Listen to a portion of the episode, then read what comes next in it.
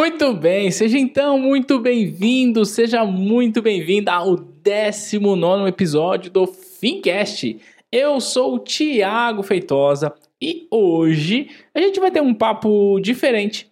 A gente vai conversar sobre coisas que já aconteceram comigo e que, se não aconteceu com você, talvez você possa pegar um atalho nisso tá bom? Hoje o nosso episódio a gente vai fugir um pouco é, das dos podcasts de como fazer, do que é melhor. Olha o cenário econômico, taxa Selic, CDB, título público, debênture. E eu vou para uma parte mais, é, digamos, filosófica. Vamos ver se vai dar certo isso aqui.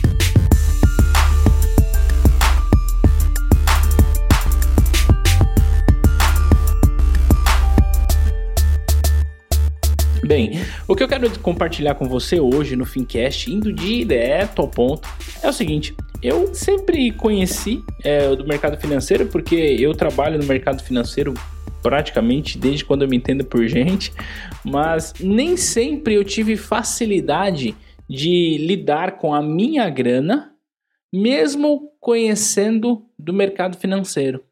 A época em que eu trabalhava no banco, por exemplo, eu cuidava da minha grana, mas não com a mesma facilidade que eu cuido hoje. E isso se deve não só ao meu conhecimento de mercado, mas principalmente sobre o meu autoconhecimento. E é isso que eu quero falar com você hoje.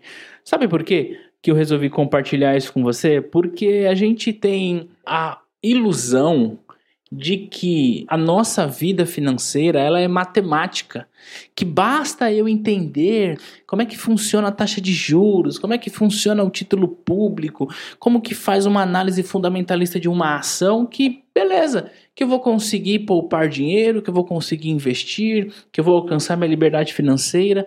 Mas, como eu disse no comecinho desse parágrafo aqui, isso é uma grande ilusão. Porque a nossa vida não é matemática. A nossa vida é emoção e nós tomamos decisões financeiras baseado não no um mais um, não no é, quanto que eu ganho versus quanto que eu gasto, mas baseado em nossas emoções. Ora, se assim não fosse, não teria nenhuma pessoa no mundo endividada. Porque toda pessoa que estudou a primeira série do ensino fundamental sabe que se eu gastar 10 e ganhar 5, eu vou ficar endividado. É simples. Todo mundo sabe isso. Mas nem todo mundo consegue ter esse controle. A mesma coisa quando a gente fala de saúde, né? Por exemplo, cigarro.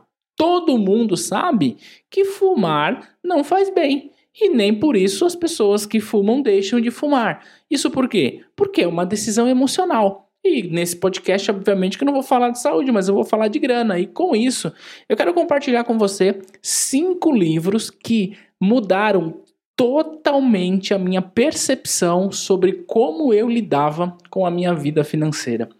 É, são livros, alguns são clássicos para quem está estudando educação financeira, provavelmente já leu já ouviu falar. Eu posso dizer que sim, para quem já conhece, é até batido, mas são livros que podem, se você não leu ainda, trazer para você uma nova percepção.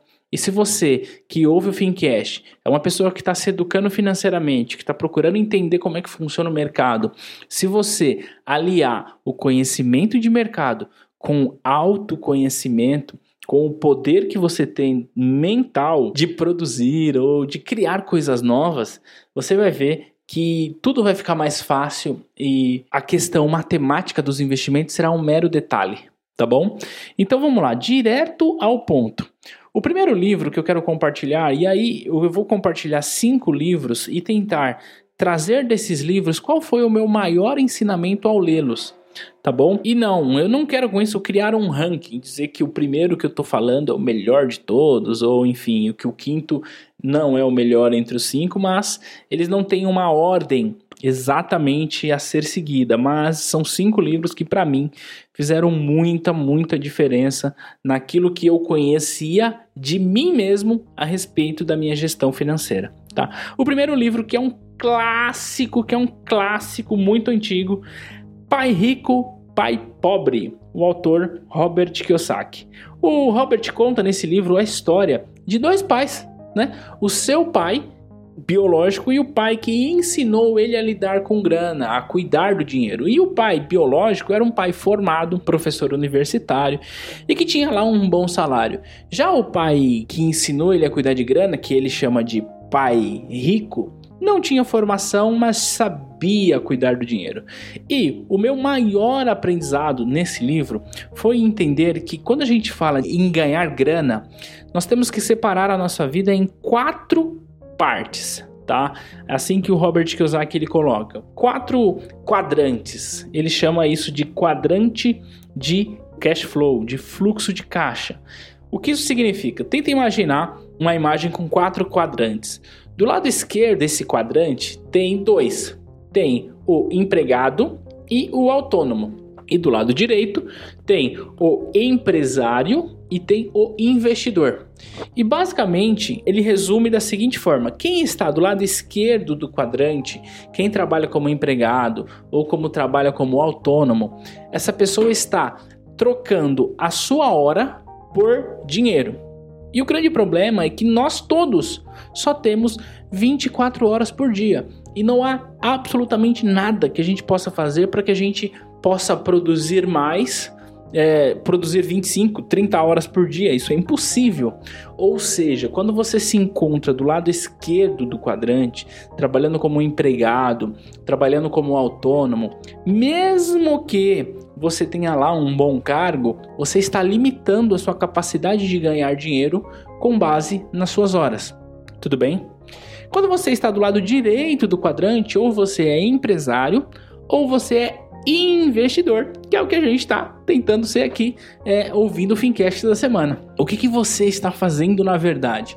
Você está pagando a hora de uma outra pessoa para que essa pessoa produza para você e, portanto, você tem ganhos ilimitados. Você não limita mais o seu tempo em 24 horas por dia. Porque veja bem, o empresário, o que, que ele faz? Ele vai lá e contrata uma pessoa para fazer um serviço de 8 horas por dia, por exemplo.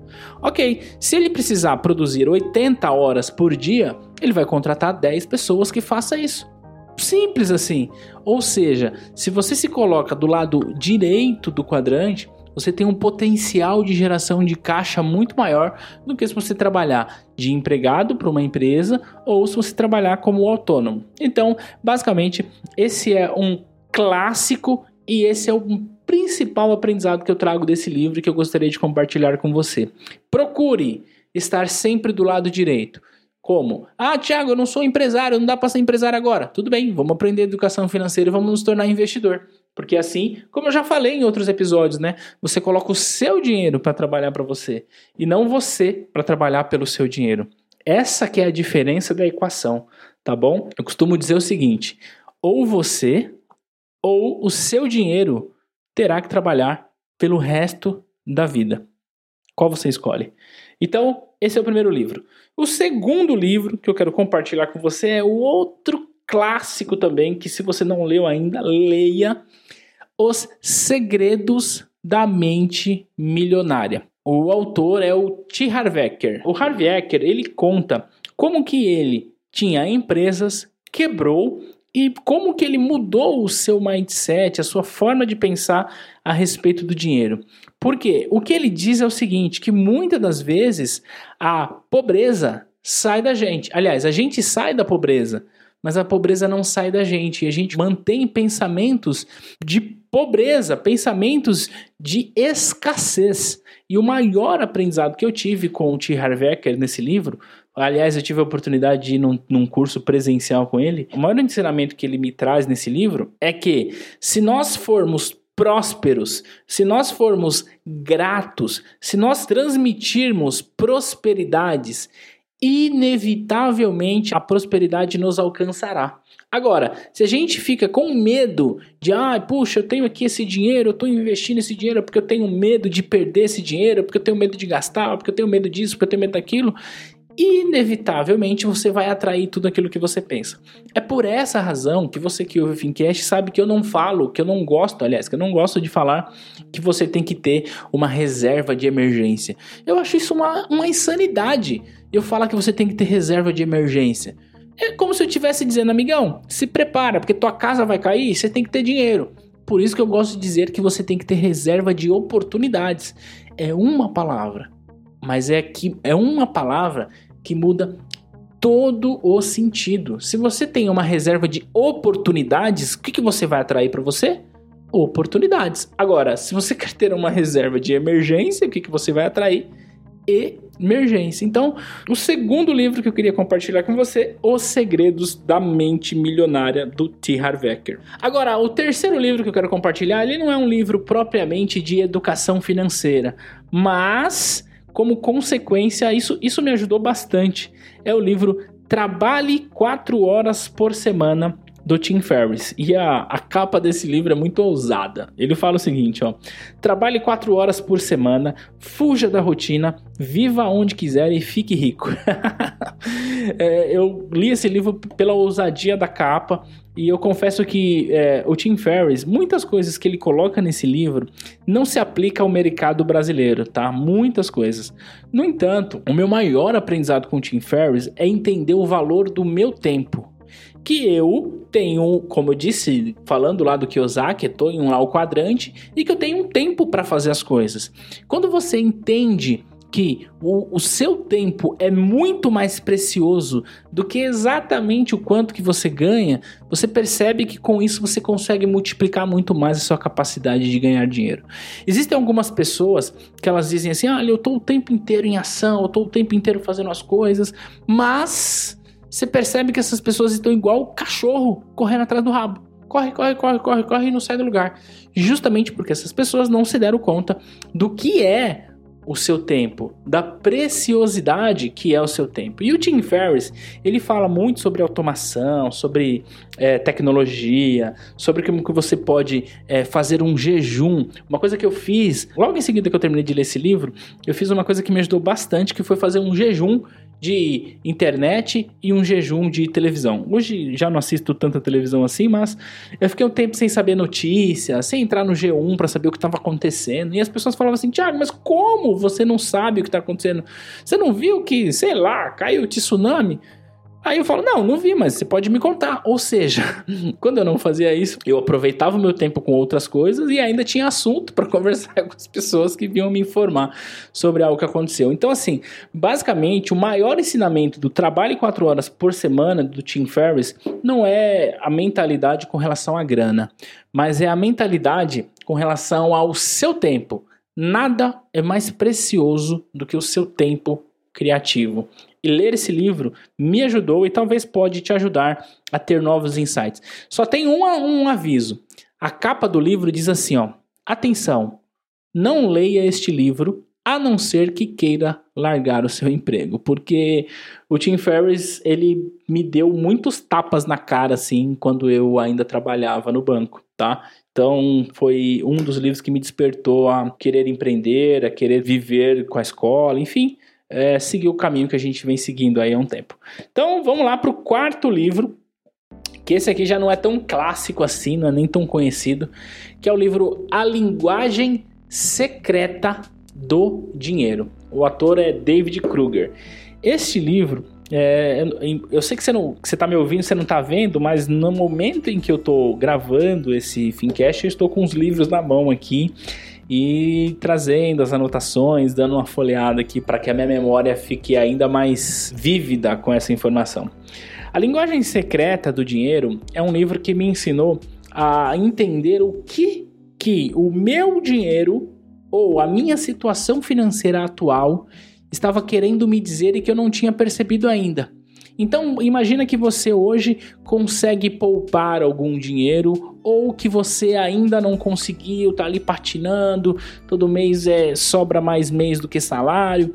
O que será que a sua situação financeira está querendo dizer para você que você não aprendeu ainda? E aí ele fala muito sobre medo, medo de você perder o dinheiro. Ele fala muito sobre arrependimento, fala muito sobre culpa.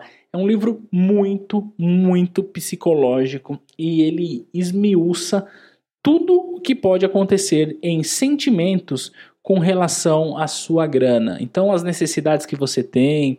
E aí, o grande aprendizado meu com esse livro foi entender o que significava para mim ir em busca e alcançar a minha independência financeira.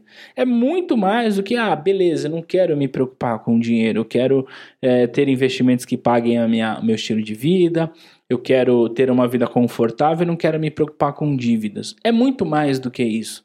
E o meu grande aprendizado foi entender isso é colocar significado naquilo que eu estava disposto a fazer, tá bom? Então agora a gente já falou sobre quatro, eu vou falar sobre o último, que é muito bom. É um livro também clássico e antigo. O autor é Napoleão Hill e o livro que eu me refiro é Quem Pensa Enriquece. É bárbaro esse livro, é bárbaro. Por quê? O Napoleão Hill, ele escreveu vários livros, ele escreveu Quem Pensa Enriquece, Quem Vende Enriquece, e ele escreveu também A Lei do Triunfo. Ele teve a oportunidade de, na década de 20, na década de 30, conviver com os maiores milionários do mundo, bilionários, com os homens mais ricos do mundo, e estudar esse fenômeno. E ele chegou à conclusão que essas pessoas tinham características comuns e ele compartilhou isso nesse livro, Quem Pensa Enriquece. E o grande aprendizado desse livro, para mim, foi entender que a minha capacidade criativa poderia trazer para mim a condição de vida financeira que eu almejava. Então veja, se você me acompanha há um tempo sabe que eu trabalhei no banco, que eu tive uma carreira bem legal no banco é, mas ainda assim estava bem longe daquilo que eu almejava. E eu só pude perceber isso quando eu entendi que a minha capacidade criativa é que poderia me levar para um outro nível, para o estado desejado meu, tá? E não que o estado desejado meu seja o estado correto. Porque o livro Quem Pensa Enriquece fala muito sobre a sua capacidade criativa. E você pode usar a sua capacidade criativa em qualquer lugar empreendendo, trabalhando na empresa que você trabalha, sendo autônomo, trabalhando na empresa familiar, enfim. A sua capacidade criativa não está é, limitado a ser utilizado em seu empreendimento, em seu negócio próprio. Você pode usar isso em qualquer campo, em qualquer área, em qualquer atividade econômica. Então isso ajuda bastante. Então basicamente é, eu quis hoje é, nessa quarta-feira de cinza pós-carnaval eu quis compartilhar com você algo mais reflexivo, menos prático, menos pragmático, por assim dizer, mas indo para algo mais subjetivo. E eu quero convidar você a compartilhar que livro sobre educação financeira que você leu que eu não falei e que deveria estar aqui nesse Fincast ou quem sabe num próximo e talvez eu não tenha lido e quem sabe eu também não me interesse por isso. E qual que é o meu convite? Vai lá no nosso grupo no Facebook, que é Grupo Fincast, ok? O episódio está postado lá também e comenta que livro que você acha que é um livro de educação financeira que você leu, que fez muito sentido, que eu, Thiago, deveria ler, ou que eu deveria compartilhar com os ouvintes do Fincast? O que, que você achou desses cinco livros? Se você já leu, qual a sua percepção sobre eles? Olha só, certa vez eu estava saindo de uma livraria, eu particularmente gosto muito de livro de autoajuda. É, e eu tava saindo de uma livraria e uma garota falou assim pro rapaz: Eu sou inteligente suficiente para não precisar ler livros de autoajuda. E eu vou te falar que, sem nenhum preconceito, se você olhasse para aquela pessoa, você percebia que ela não era tão inteligente quanto ela dizia. E por que, eu estou falando isso? Porque a gente sabe que existe um certo preconceito com relação a esse tipo de livro. Só tem uma coisa, que eu aprendi inclusive no livro Segredos da Mente Milionária, do T. Harv Eker. O que impede a gente de crescer como ser humano, como indivíduo, ou o que impede a gente de enriquecer, não é o que a gente não sabe, mas sim aquilo que a gente já sabe. Porque a gente se julga tão competente, tão conhecedor, que não se permite ir atrás, que não se permite ler, que não se permite ouvir, que não se permite assistir. Porque a gente diz, não, isso aí eu já sei. e era mais ou menos o que eu pensava antes de ler esses livros. Então, eu quero convidar você, caso você tenha algum tipo de preconceito, caso você tenha algum tipo de barreira com relação a isso, a se permitir. Leia. Pai Rico, Pai Pobre é um livro fino que você lê em dois dias no máximo e vai te trazer um excelente aprendizado. Tudo bem? Então, para a gente finalizar quero reforçar o convite, vai lá no nosso grupo do Fincast e comenta, Tiago, eu li esse livro e foi muito legal, ou não, não li esse livro quero ler. Diz o que você achou desse podcast. Vamos interagir lá pelo grupo, tá? Vamos deixar aquele grupo mais vivo possível. E eu quero te pedir mais uma coisa, você que manja dos Paranauê do podcast, vai lá no iTunes e classifica o nosso podcast como 6 estrelas, 10 estrelas, sei lá quantas estrelas você acha que a gente merece. Porque quanto melhor classificado for o nosso podcast, mais pessoas conhecerão o Fincast, mais pessoas poderão aprender sobre educação financeira e nós poderemos enriquecer juntos, tá bom? Então vai lá no iTunes e classifica o nosso podcast, tá bom? Então eu tô te esperando lá no grupo com seu comentário e a gente se fala na próxima semana. Um grande abraço e tchau, tchau!